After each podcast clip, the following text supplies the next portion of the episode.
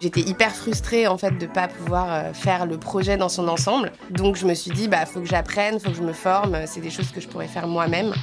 Salut, c'est Anouk du Wagon. Bienvenue sur notre podcast dédié aux entrepreneurs. Dans ce nouvel épisode, nous sommes ravis de recevoir deux alumni du Wagon, Karine Bialobroda et Thomas Sertorio, cofondateur de Poulpe. Poulpe est une agence digitale qui donne vie aux projets créatifs et innovants de ses clients. Parmi ses expertises, Poulpe maîtrise aussi bien la conception fonctionnelle que le développement web, en passant par l'UX et le web design ou encore la direction artistique.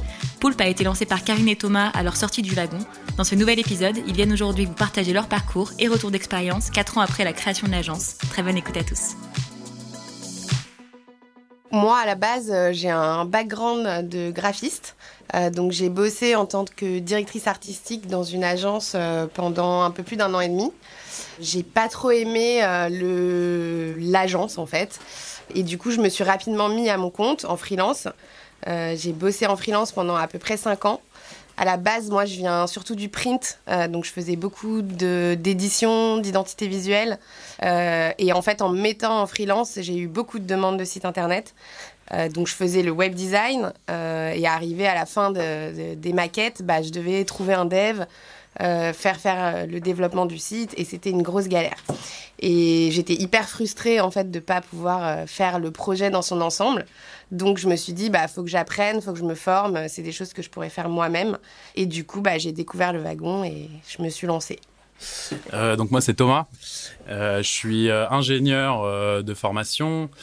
Moi j'ai bossé pendant 5 ans dans un bureau d'ingénierie. Je faisais la... en fait je construisais des cahiers des charges pour des applications liées au télécom et au transport. Donc genre les algos qui vous disent dans combien de temps le métro va arriver, des algorithmes de modélisation des bouchons, du trafic, ce genre de choses.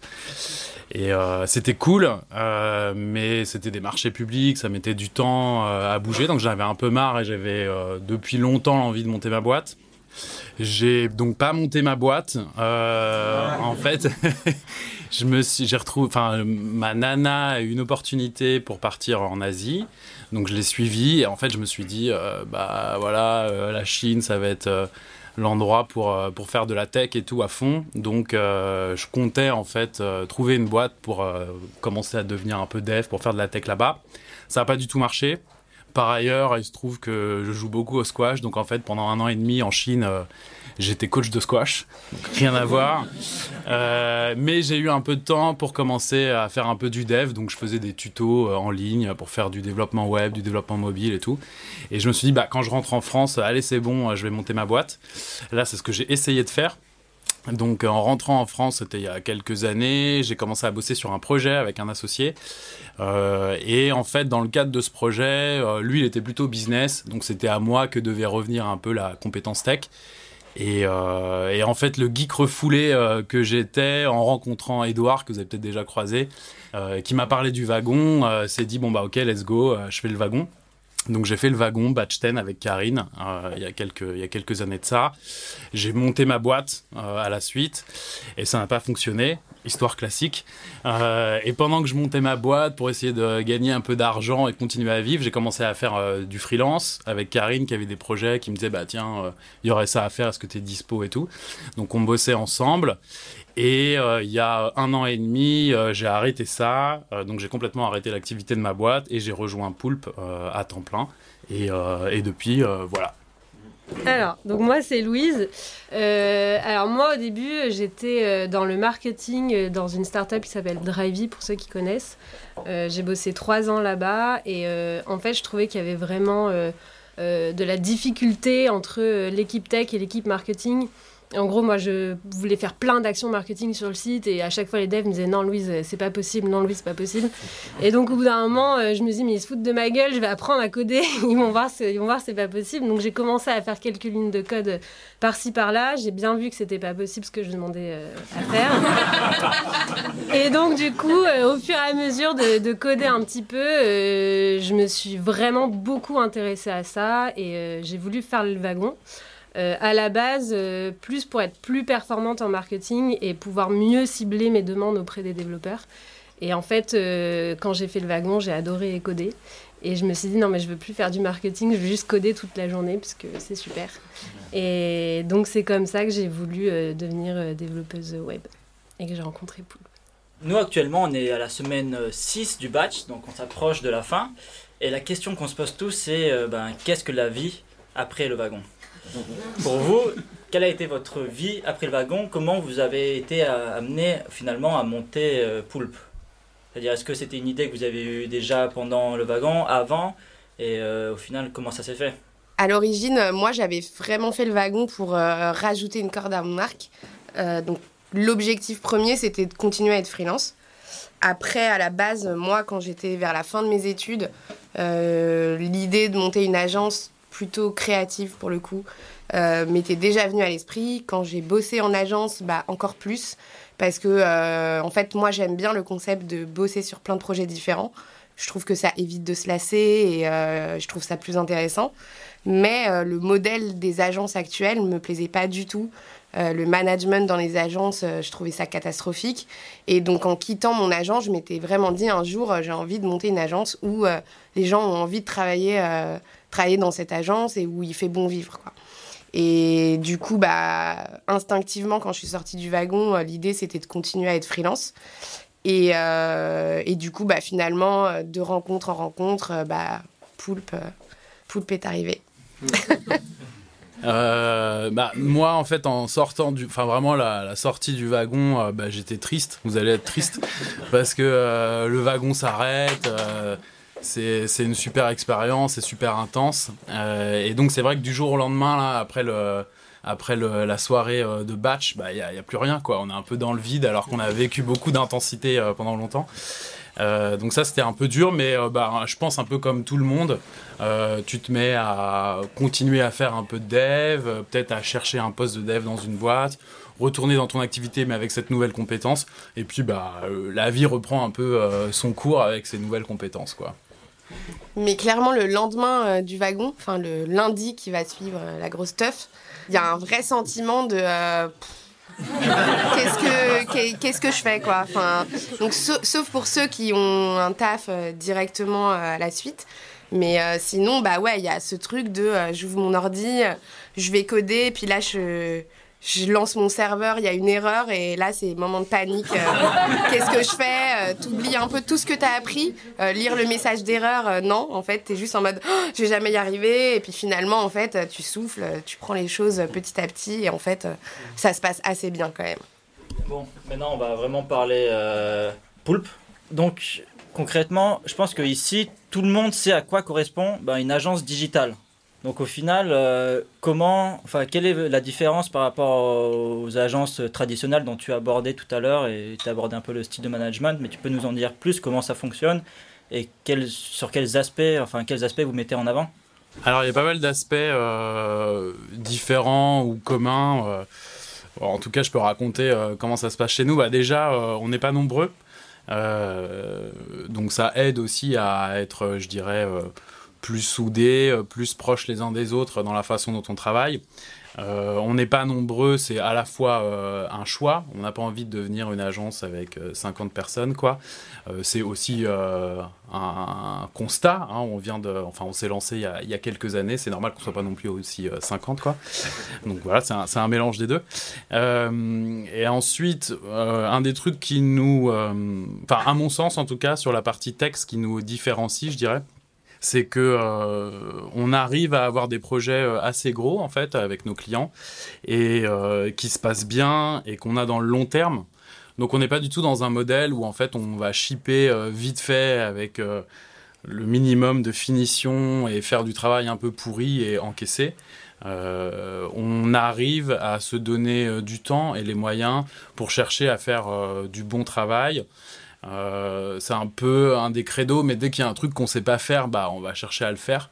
Donc, euh, on est vraiment. Euh, on a du challenge technique, on a du challenge intellectuel. et on est une petite équipe, ce qui fait que bah, on continue tous à fond d'apprendre. On a des relations confortables avec nos clients, ils apprécient ce qu'on fait, nous on est content d'apprendre leur métier.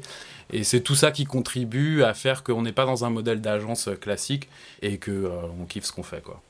Après, c'est aussi un peu euh, des conséquences du fait qu'on a, on travaille pas euh, avec Nike. Enfin, nos clients, ça reste euh, des petites PME ou des startups. ce qui fait que bah, forcément, c'est pas les mêmes budgets. On n'est pas, contrairement à des BETC ou autres, à tout prix à la recherche du profit. Enfin, concrètement, il y a des projets qu'on a pris où on a été quasi pas rentable, voire pas rentable, mais parce que bah, le projet euh, était intéressant euh, et où on compense euh, bah, sur d'autres projets.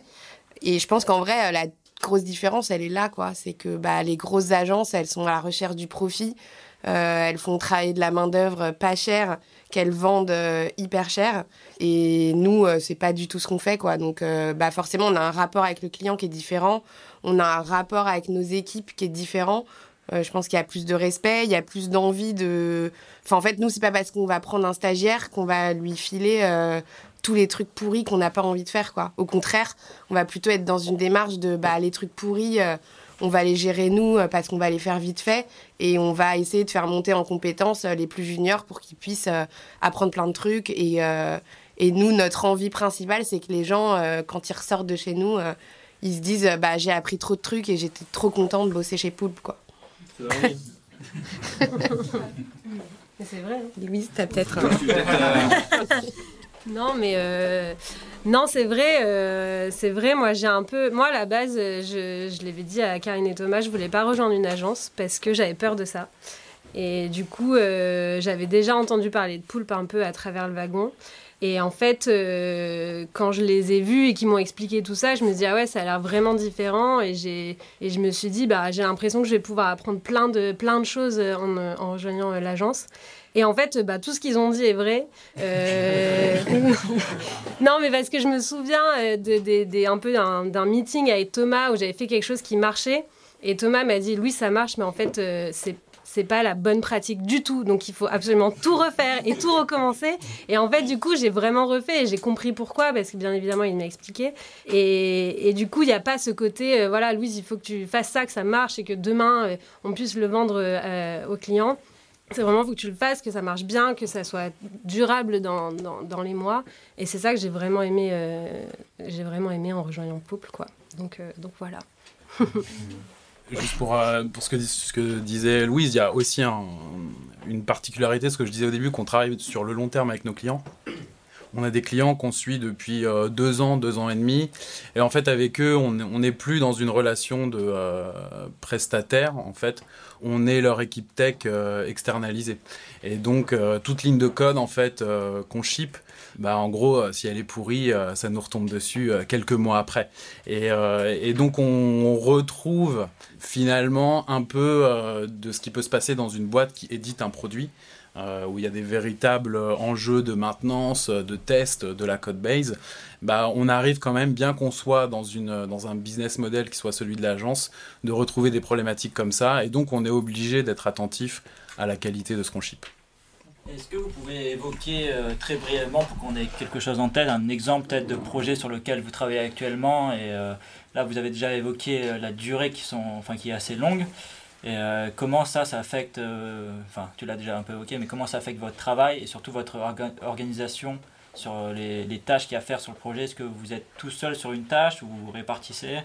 Et enfin, ça dépend peut-être combien vous êtes projet en simultané, etc on s'est quand même un peu cherché. Hein. Faut pas croire que la première année, euh, c'était direct, on fait que des gros projets et tout. On, est quand même passé par une étape où euh, bah, on, a eu beaucoup, beaucoup de projets, beaucoup de petits projets. Et, euh, et où en fait on s'est rendu compte que c'était pas ce qu'on aimait faire et que c'était fatigant, pénible. et donc c'est pour ça que maintenant on a un peu changé. Mais pour vous faire une idée, en gros, euh, la première année, on avait 6-7 clients. Euh, la deuxième année, une quinzaine. Et en 2018, on a eu euh, une bonne vingtaine de projets. Et en fait, on a, c'était trop quoi, vraiment trop. Et donc là, on est, plutôt retourné à 6-7 clients, mais du coup plus gros. Et, et, donc notre plus gros projet et sur lequel on a beaucoup travaillé cette année, c'est une plateforme qui s'appelle You, qui est donc une plateforme de gestion de campagne de micro-influence.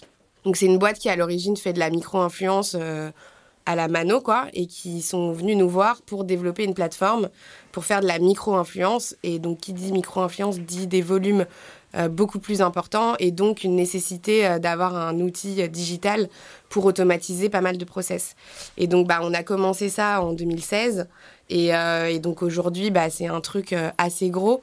Et cette année, on est en train de développer un SaaS pour eux. Donc c'est devenu encore plus gros.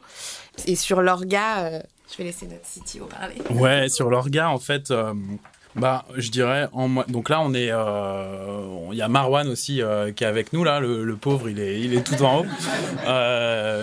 Il y a un autre junior qui nous rejoint la semaine prochaine. donc on tourne à 5, 5 personnes actuellement. On bosse aussi avec quelqu'un en freelance à mi-temps, qui est une ancienne du wagon aussi. Et je dirais que en moyenne, euh, les gens, ils sont généralement sur deux projets en même temps. Ça varie un peu dans le temps, mais c'est ça un peu euh, l'ordre de grandeur. Euh, et puis, bah, selon la taille des projets, c'est soit en fait moi et quelqu'un d'autre. Donc ça, c'est les cas où on est en binôme sur les projets relativement petits qui vont durer peut-être euh, autour de trois mois. Je donne des moyennes hein, pour vous donner des ordres de grandeur. Et sinon, sur les projets qui sont euh, plus longs, euh, plus conséquents, bah là, on va mobiliser toute l'équipe. et on va s'organiser en fonction de la charge de chacun liée aux autres projets et aussi un petit peu en fonction des affinités de chacun.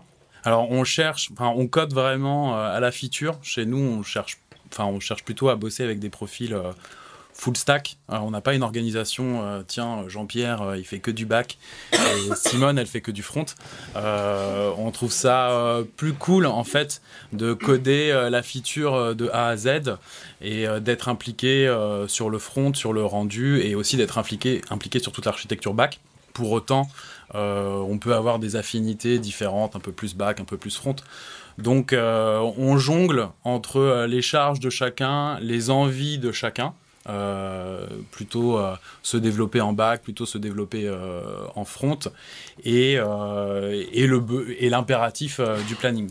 Mais ça, c'est, c'est vrai que c'est un autre truc assez fort. on a envie de faire en sorte que tout le monde tout le monde monte un peu en compétence sur tous les sujets. typiquement, Marwan, il était expert JS en arrivant chez nous. Il a eu envie de faire un peu de Rails. Aujourd'hui, il touche pas mal à Rails. À l'inverse, Louise, elle n'était pas experte JavaScript. Parce que quand on sort du wagon, on n'est jamais expert euh, JavaScript.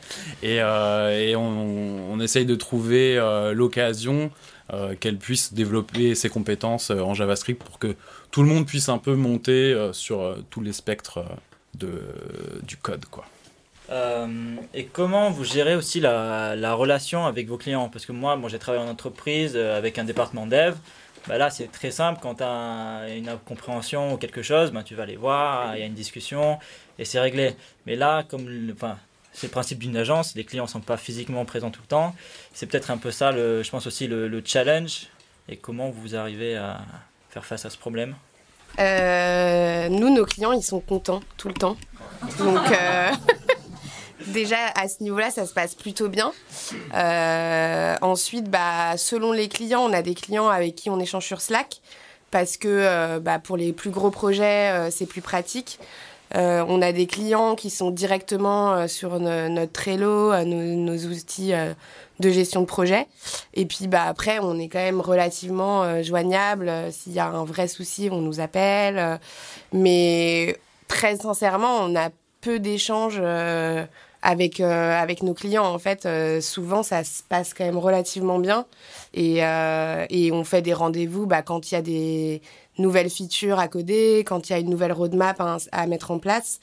Et effectivement, bah, avec You, on fait des rendez-vous plus réguliers parce qu'on a un fonctionnement produit et donc on a mis en place des rendez-vous réguliers pour bah, mettre la roadmap à plat, décider des priorités et avancer le mieux possible. Euh, mais ouais, enfin, on n'a jamais des gens qui viennent euh, nous taper à l'épaule euh, tous les deux jours pour nous dire ça, ça va pas, ça, ça va pas, voilà. Et après, bah, on a certains projets sur lesquels on a un peu de maintenance et de support. Et du coup, bah, là, on a des outils, on a Drift, on a Slack, enfin, les mails, on a pas mal d'outils qui font qu'on récupère en fait les infos. On a aussi pas mal de hum, trackers d'erreurs sur nos apps qui font qu'en fait, bah, quand il y a une 500, on la détecte et on la corrige euh, idéalement avant que le client euh, vienne nous voir. Pas toujours, mais euh, souvent. pour parler un peu de, recrutement maintenant, donc vous avez fait le wagon. Est-ce que euh, des profils par exemple qui sortent du wagon, ça vous intéresserait? Non, mais quel regard plutôt vous avez sur ce, genre de, profil? Bah, euh, du coup, bah, Louise, quand on l'a embauchée, euh, ça faisait quoi? Un mois que t'étais sortie? Ouais, deux mois. Deux mois? Christophe, du coup, qui arrive la semaine prochaine, bah, il a fini le wagon pareil, il y a, je pense, à peu près deux mois. Euh, donc nous, on est relativement euh, très contents des profils du wagon. Euh, bah, notre tout premier, toute première personne avec qui on a travaillé en stage était aussi un élève du wagon. là, aujourd'hui, on est plutôt à la recherche d'un senior parce que bah, Thomas est tout seul du coup à gérer des juniors. donc plus potentiellement les freelances avec qui on travaille. Donc ça fait une surcharge qui est plus possible en fait. Euh, ce qui fait qu'aujourd'hui on est plutôt à la recherche d'un senior pour pouvoir après recruter d'autres juniors et avoir deux personnes euh, qui font euh, l'encadrement des juniors, l'accompagnement, l'apprentissage, etc. Mais en tout cas, nous on est, on est très très contents des profils du wagon. on trouve que c'est des profils bah, contrairement à des mecs qui sortent, euh, des mecs ou des nanas qui sortent d'écoles euh, type euh, EPITA, enfin d'école tech, quoi. Il y a une ouverture d'esprit qui est plus importante. Souvent, c'est des gens qui ont bossé dans d'autres milieux et qui, du coup, bah, ont des inputs à apporter sur d'autres points, en fait, que ce soit lié au digital ou pas. Et nous, on trouve ça hyper intéressant, même dans les échanges, même au déj, au petit-déj qu'on fait bah, euh, ça nous change un peu aussi de notre quotidien. Quoi. On parle pas que de code, on parle pas euh, que de, on n'est pas, on n'est pas des gros geeks en fait. Et le truc, c'est que d'avoir euh, quelqu'un qui intègre l'équipe et qui, qui est obsédé par le dev, le code, etc., bah, c'est plus difficile pour nous d'avoir un bon fit avec ce genre de personnes. Quoi moi, je rajouterais juste que s'il y a un senior euh, obsédé par le dev qui nous écoute, il est le bienvenu.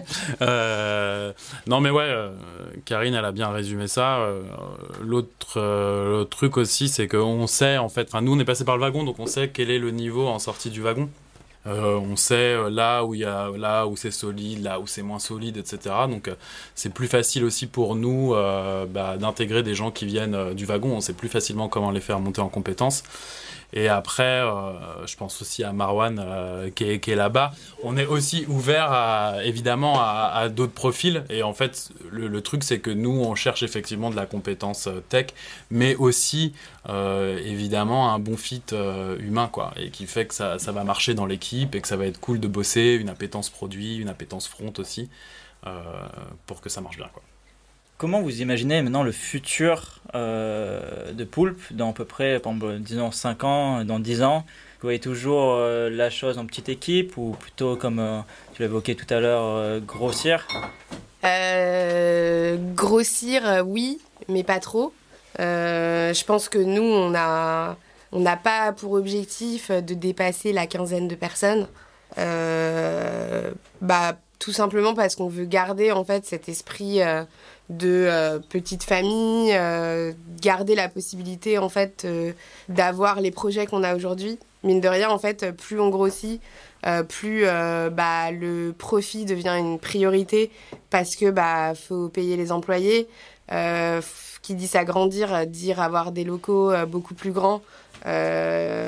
Potentiellement dans Paris, ça coûte très cher. En fait, passer, passer le cap des 15 personnes, euh, les frais augmentent énormément et ça change complètement en fait le type euh, de boîte que tu es quoi. Et, euh, et, en fait, bah, nous, on n'est pas une start-up qui lève des millions. c'est pas comme ça que ça fonctionne, quoi. Et bah, pour que ça puisse continuer à fonctionner, ça veut dire bah, prendre des budgets beaucoup plus importants. et les budgets beaucoup plus importants, bah, c'est des grosses boîtes, c'est des grosses marques qui n'ont pas du tout les mêmes process que nous. et ça, c'est quelque chose qu'on a enfin vers lequel on n'a pas trop envie d'aller quoi. Euh, oui, moi je me demandais, du coup je, je sais plus combien de temps après avoir fini le wagon vous avez commencé Poulpe, mais comment vous avez fait vu que vous sortiez tous du wagon que on est solide sur certaines choses, mais pas surtout comme vous l'avez dit, comment vous avez fait pour monter en compétence, pour pouvoir accepter euh, des projets alors que vous n'étiez pas euh, forcément solide partout?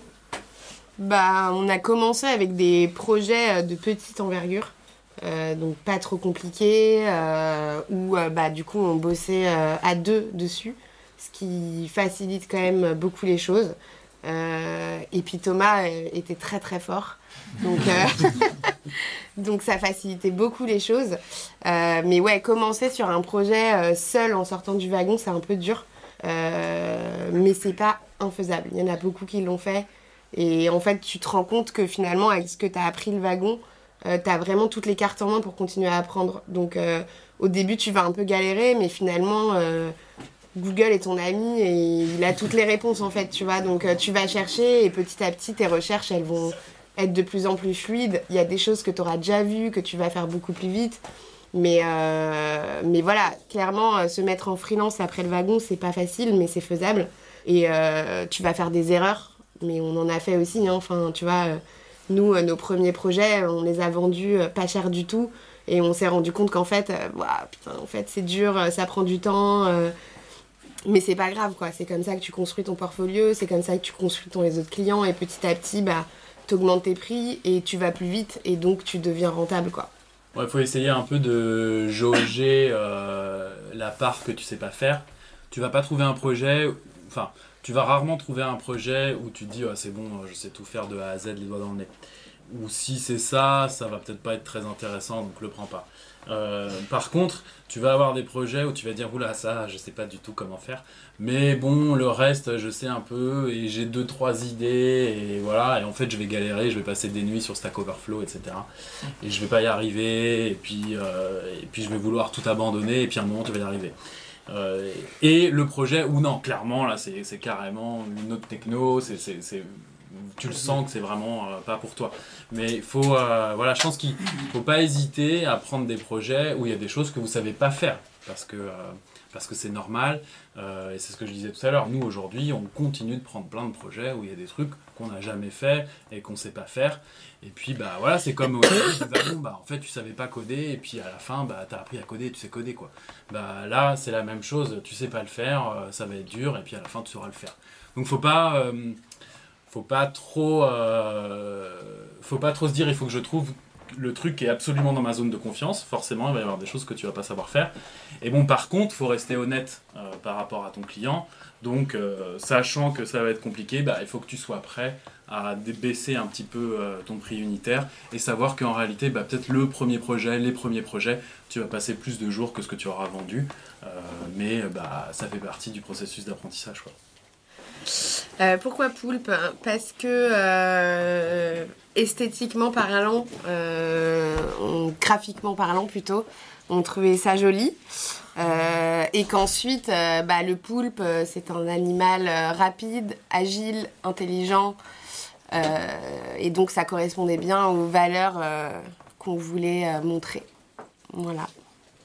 J'ai regardé un peu votre site et euh, j'ai vu que vous aviez choisi de, déléguer la direction artistique. Euh, du coup, euh, alors, tu étais DRS ça avant, Ouais. ouais. Et pourquoi, pourquoi, avoir choisi du coup d'avoir. Parce que, en fait, c'est des potes à moi qui ont fait la DA du site et de l'identité visuelle. Et que, bah, en gros, le, le, logo, l'identité visuelle, etc., est, est arrivé 6-8 mois après euh, la création de la boîte et qu'en fait euh, j'avais pas le temps et à ce moment-là pas l'envie euh, de me remettre dans du branding sachant que je m'étais mise dans du dev et qu'en fait à ce moment-là c'était ce que j'avais envie de faire quoi. Donc donc voilà. Comment on facture un client quand on est une agence web? C'est-à-dire Quand on est freelance, on s'en un temps d'heure et en tant qu'agence web, j'imagine que c'est pas un temps. Bah, en fait, il n'y a pas de règle. Quand tu es freelance, tu peux le faire à l'heure, tu peux le faire à la journée, tu peux le faire au forfait. Euh, après, c'est une décision euh, que tu prends euh, selon ce que, la façon dont toi, tu as envie de facturer, la façon dont ton client est ouvert à la facturation. nous, bah, le fait de bosser avec des startups et des PME, euh, dire qu'on travaille à l'heure ou à la journée, c'est hyper compliqué parce qu'ils ont besoin en fait d'avoir euh, au moins une enveloppe budgétaire. Euh, donc après, bah, c'est pour ça qu'on fait des devis qui sont assez détaillés on précise vraiment bien ce que ça inclut pour pas qu'il y ait des débordements de ah mais moi je pensais que ça ça voulait dire qu'il y avait ça ça ça et ça donc vous êtes obligé de le faire quoi. Donc après en fait ça revient grosso modo même dans le sens, dans le sens où on estime notre temps passé, on a un, un tarif euh, jour et, euh, et on multiplie notre tarif jour par le nombre de jours euh, qu'on estime quoi. Et bah, parfois on se trompe en bien ou en pas bien. Ça dépend des projets, mais on est quand même relativement, relativement aligné avec no- nos estimations. Et, Il n'y a plus de micro. Ah bon. Et euh, sur ce sujet, en fait, euh, il y a aussi euh, vachement le rôle que tu as avec le client. C'est-à-dire que on n'est pas. donc, effectivement, on travaille pas en régie. En genre, ah, bah, en fait, j'aimerais bien que la fonctionnalité soit comme ça. Bah, attends, on va passer plus de temps et puis on lui refacture l'heure. Parce que. dans l'organisation actuelle, ça marche pas, et puis parce qu'en fait, le client, effectivement, au début, il a besoin pour valider son budget, d'avoir une idée de combien ça va lui coûter. Euh, mais on n'est pas non plus en mode euh, bon bah J0 il nous a fait un cahier des charges euh, et on fait exactement le cahier des charges.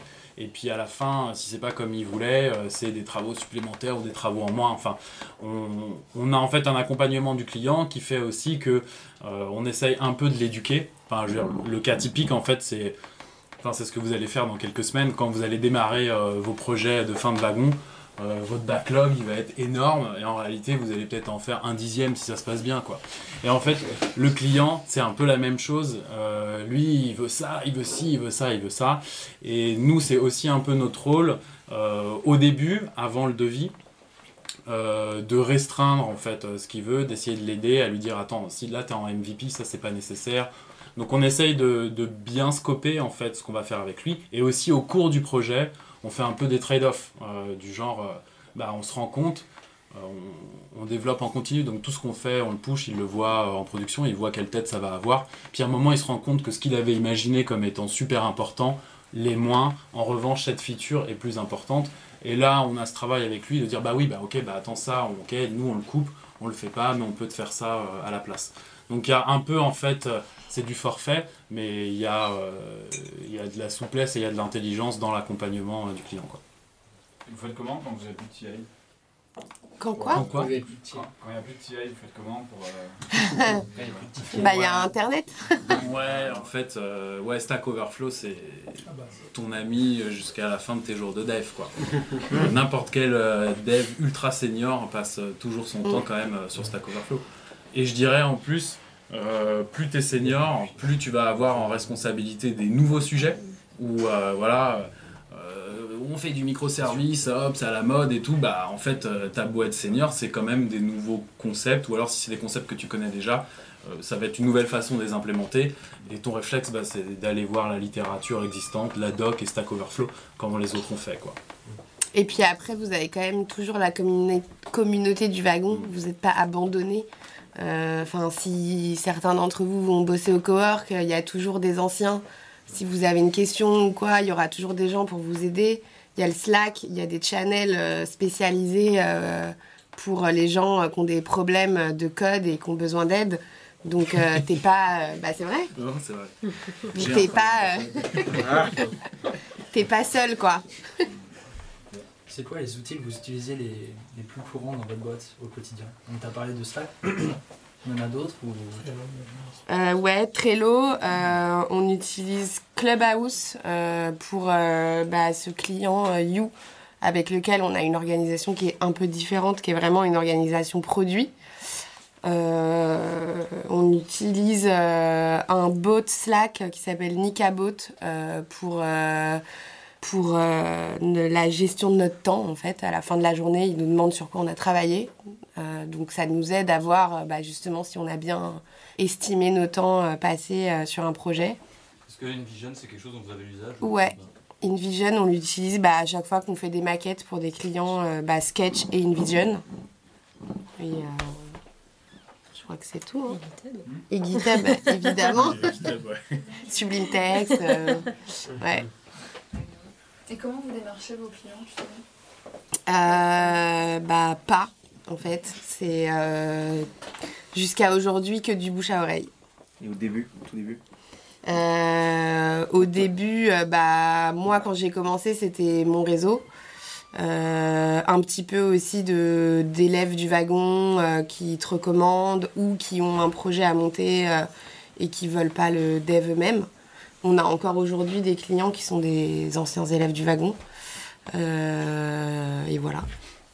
Mais ouais, le, réseau et le bouche à oreille, c'est vraiment le numéro un. En fait, euh, tous les tous les mecs là euh, qui, se disent bah tiens j'ai un business j'ai une idée il faut que je monte une boîte ils sont pas du tout dev et ils savent pas comment faire quoi en fait ils vont pas sur Google trouver des devs pour faire mon site Mhm.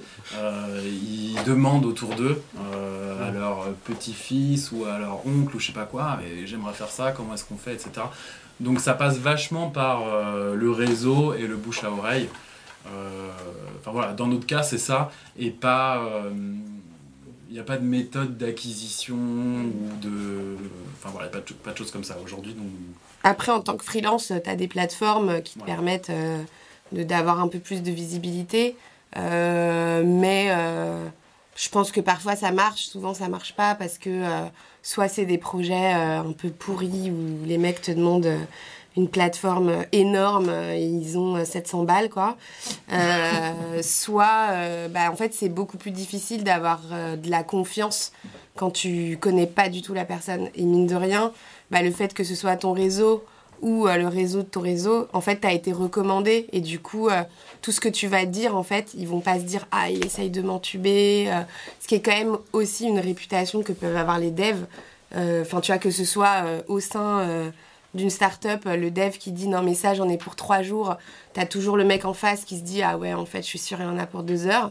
Bah, le client en fait c'est pareil quand tu vas lui dire voilà ça c'est un projet, j'en ai pour 40 jours, il se dit ok en fait il est en train de il est m'entuber. Alors que si c'est quelqu'un que tu connais ou euh, quelqu'un euh, qui te connaît machin, bah il y a moins ce, ce, ce rapport là quoi.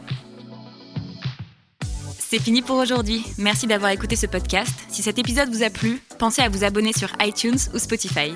Et si ce n'est pas déjà fait, je vous invite à laisser un avis et à le partager sur vos réseaux préférés. À la semaine prochaine pour un nouvel épisode. Salut à tous!